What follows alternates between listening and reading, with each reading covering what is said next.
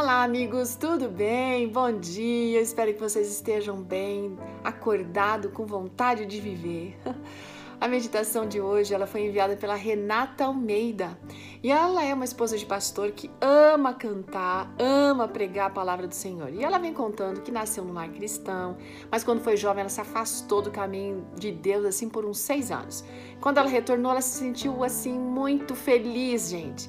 E o tempo passou e ela acabou casando com um pastor e Deus deu uma responsabilidade a mais para ela, que era cuidar das suas ovelhas, né? Somos todos nós.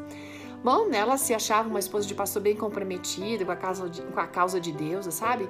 Mas ela não imaginava que tivesse tantas coisas para mudar na sua vida. Ela conta que depois de 10 anos de ministério, ela sentiu o desejo de fazer aquele jejum espiritual dos cinco sentidos. Não sei se você já ouviu falar, mas é um jejum que está ligado à higienização da mente.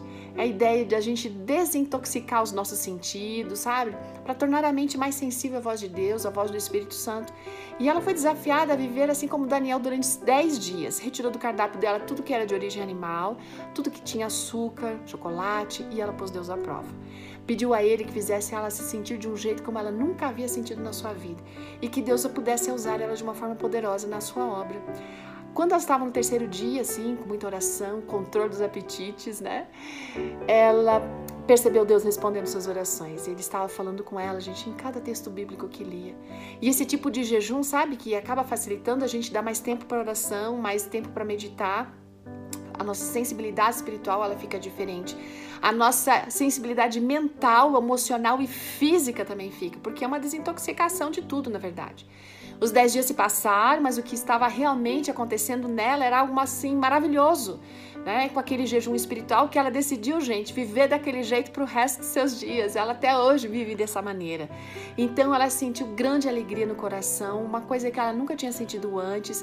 Percebeu a necessidade, o desejo de evangelizar pessoas, moradores de rua, sabe? Falar a respeito de Jesus, da sua breve volta. E, e ela percebeu que Deus tinha preparado o corpo dela, a mente e os sentidos para levar essa mensagem a todos que ainda não o conheciam. E Deus tem dado esse privilégio a ela assim de pregar, né? de uma maneira como ela nunca tinha pensado em fazer.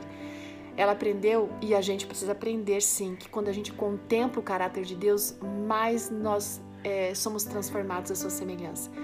Isso de pregar o evangelho, gente, não é privilégio de um e outro, não. É de todo mundo.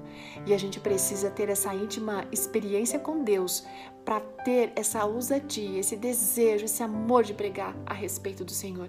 Experimente esse jejum. Diminua aí nesse momento de pandemia, diminua as coisas que você vê na televisão, vai ler mais a palavra de Deus, tira, faz ali um, um propósito de um regime alimentar diferenciado e experimente as bênçãos que Deus tem para você. Confia. Né? Põe em prática aquele texto que diz: entrega o teu caminho ao Senhor, confia nele e ele vai fazer o mais que você precisa.